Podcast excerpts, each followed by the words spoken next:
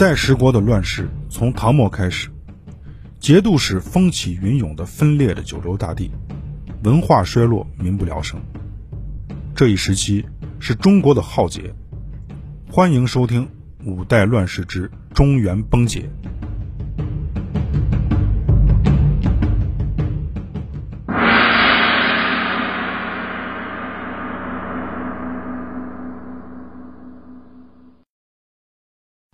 各位听友，大家好，我是陈志远。在上一回，我们讲了朗州的刘岩、王奎他们组织了一股力量，快速的占领了潭州。随后呢，又把湖南境内南唐和南汉政权占领的地方，基本上都收回来了。这一系列的大战，从公元九五二年的正月，一直就打到了十月。南唐的战斗力啊，那是非常的差。这一回呢，我们说一下，在这段时间，南唐国内发生的一些事情。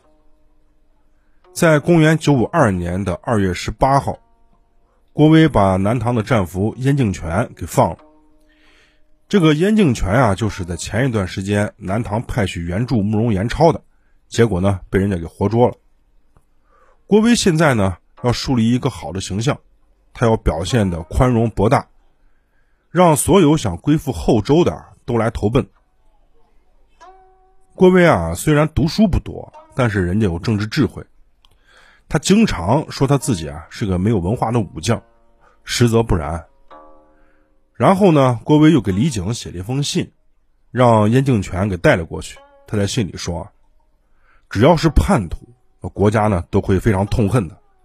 你也是一国之君啊，我真想不到啊，你为什么会帮助一个叛徒呢？”那么你手下的大臣会怎么看待你？这是不是你的失策？李景看了郭威给他写的信以后啊，就非常的惭愧。这将心比心呢，他觉得啊，大家都是君主，人家郭威做的就非常好。他就下令让南唐的官员呢去调查一下被俘虏的中原人，如果有啊，就立刻把他们从监狱里接出来，对这些战俘呢以礼相待，并且送他们回到了后周。这一点啊，我就觉得很有意思。为什么郭威会把这种统治人心的方法告诉李景？郭威此刻的心态啊，确实是有所改变。他可能啊，已经意识到了老百姓的幸福问题，他不想和李景动手，以免啊生灵涂炭。他想维持这种南北的和平状态，大家呢也不要互相派间谍了，也不要去插手别国的内政啊，你发展你的，我发展我的。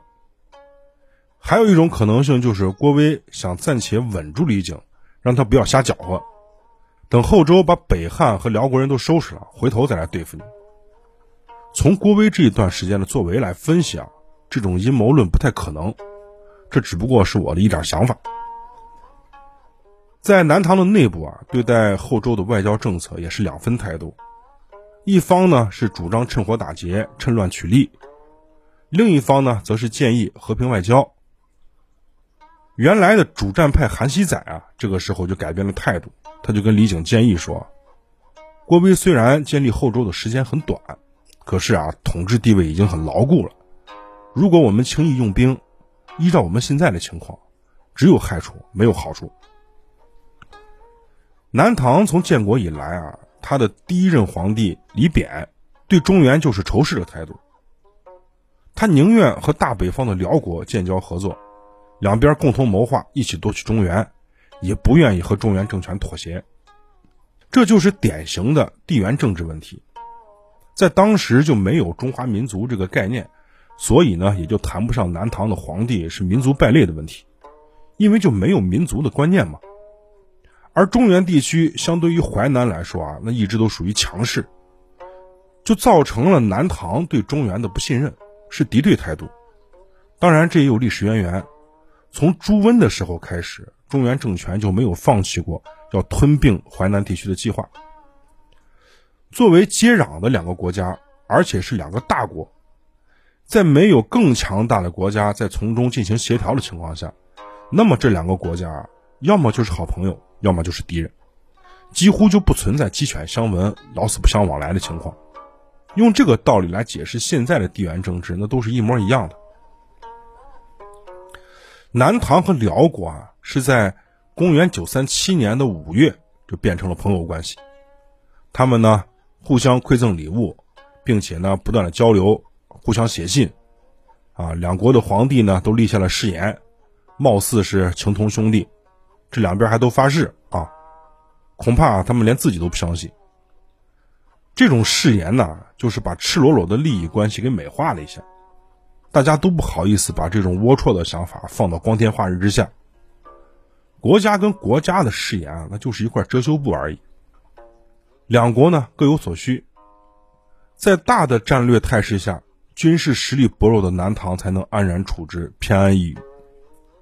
南唐的第二任皇帝就是李璟，他安安稳稳的干了十几年。并不是因为他有多么高级的文治武功，就是天下的大事啊，把他给保全了。由于南唐没有什么大的战争，这个经济呢也比较发达，皇帝啊他就不是个武夫，他喜欢舞文弄墨，是个文学青年。这在硝烟四起的中原地区啊，那是不可能的。李璟啊放到中原那就是个废柴，早就被消灭。所以呢，他手下的这些官员大部分也都是知识分子。比如像韩熙载、冯延巳、冯延鲁、姜文蔚、潘佑、徐铉这些人呢，都做上了大官。在文化这么发达的南唐，文风盛行，但是呢，很长时间却没有考试制度。在朝廷里当官的啊，大多都是被保举推荐上去的，还有就是士族门阀的弟子接班的。现在啊，李景是突然想起来还有考试这回事。啊，国家应该弄个高考选拔人才。这不能放眼望去啊！这朝廷里头，不是你家娃就是他家娃，这人都认识，没啥意思。他就让翰林学士姜文蔚负责去筹建国家考试中心，负责出题阅卷。九五二年就组织了第一次的南唐高考，当年就有江西庐陵人王克珍等三个人呢，被国家录取为进士。李景对他这个政治举措啊也颇为满意，他就跟姜文蔚说啊：“你看我们现在选拔人才，那比起前朝，你感觉怎么样？”李景所说的前朝那是唐朝啊，他现在牛的啊要和大唐王朝相比了。姜文蔚就跟李景说啊：“那前朝啊肯定是不能和我们相比的，这前朝的考试啊有一半人是公平录取的，另外一半啊那都是考试舞弊上来的。”没有什么真才实学，而我啊，那是一碗水端平，我们绝对没有舞弊的现象。李景听完这话以后啊，大为高兴，他觉得啊，自己的文治之功已经盖过唐太宗了。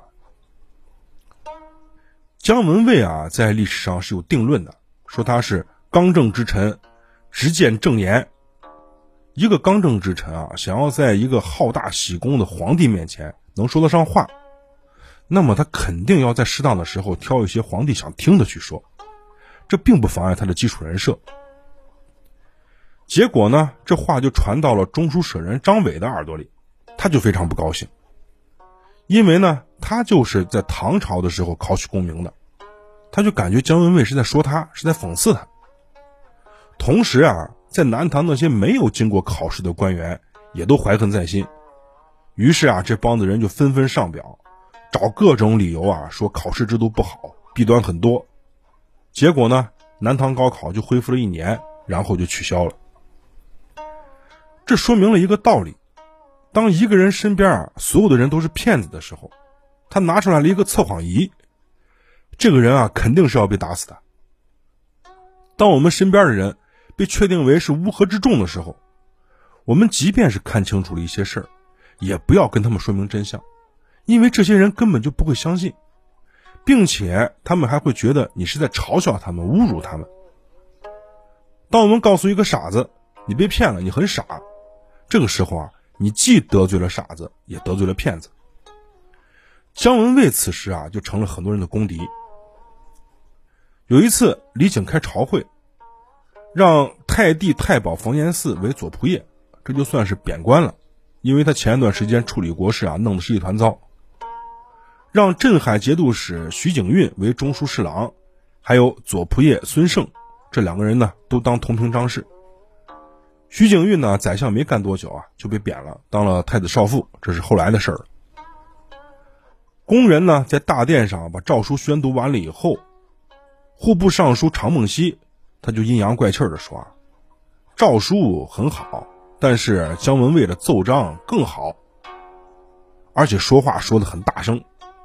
他的意思就是啊，天底下就你姜文蔚最能，你比皇帝都能。这因为诏书是皇帝写的，奏章是大臣写的嘛。姜文卫啊，就一直对冯延巳、未曾不满。这两个人把持朝政，经常给皇帝出馊点子，所以呢。”姜文卫就写了很多奏章去弹劾他们，这个呢，我们在很早之前讲过，那是在九四七年的事儿了。在朝廷里啊，孙胜也很看不惯冯延巳，他就跟别人说啊：“黄金杯、白玉盘竟然装的都是狗屎。”孙胜这就是在骂冯延巳。这个黄金杯、白玉盘说的就是宰相这个职位，那么狗屎啊，那当然就是冯延巳了。冯延巳心里清楚啊，李景就不想管太多朝廷上的事儿，然后呢，他就跟李景建议说，就是因为陛下您太勤快了，每天都要处理朝廷政务，所以我们这些宰相就没有办法发挥自己的能力。国家现在弄得不太好的原因啊，也就在此。李景非常相信冯延巳，最后啊，干脆直接把所有的事情全部交给了他。李景呢，闲了就看看他的工作成果。其他的事呢都不管，而冯延巳呢，他也就是跟皇帝这么一说，他自己也不管事儿，他把朝廷的政务呢全部交给了手下的人去干，各地的军务他也不处理，就让各地的将军们自己看着办。没过多长时间啊，这个国家就陷入到了一片混乱之中，最后啊把李景逼得没办法，自己又亲自的去批阅奏章，处理国事。南唐的大理寺卿萧炎，他也非常讨厌冯延巳，经常呢给皇帝写奏章弹劾他。这个大理寺啊，就相当于是法院的院长，管判案的。有一次，萧炎啊误判了一个人的死罪，萧炎的政敌周末李德明就想抓住这个机会啊把他给铲除了。可是冯延巳啊却出面阻止，他就跟这两个人说：“萧炎误杀了一个妇女。”大家都认为他应该去抵命，可是萧炎是皇家九卿之一，他是不是也能被误杀呢？冯延巳的意思就是，如果你们想搞萧炎，我也可以用同样的办法去搞死你们。可是皇帝啊已经知道这事儿了，然后呢，冯延巳就给李景上奏说，萧炎这个人啊一向是非常正直的，名声特别好，像这种啊疏忽之罪应该从轻发落。于是啊，这个萧炎才免了一死。冯延巳尽管名声很不好，但是呢，从这件事情上啊，却落下了以德报怨的赞美之名。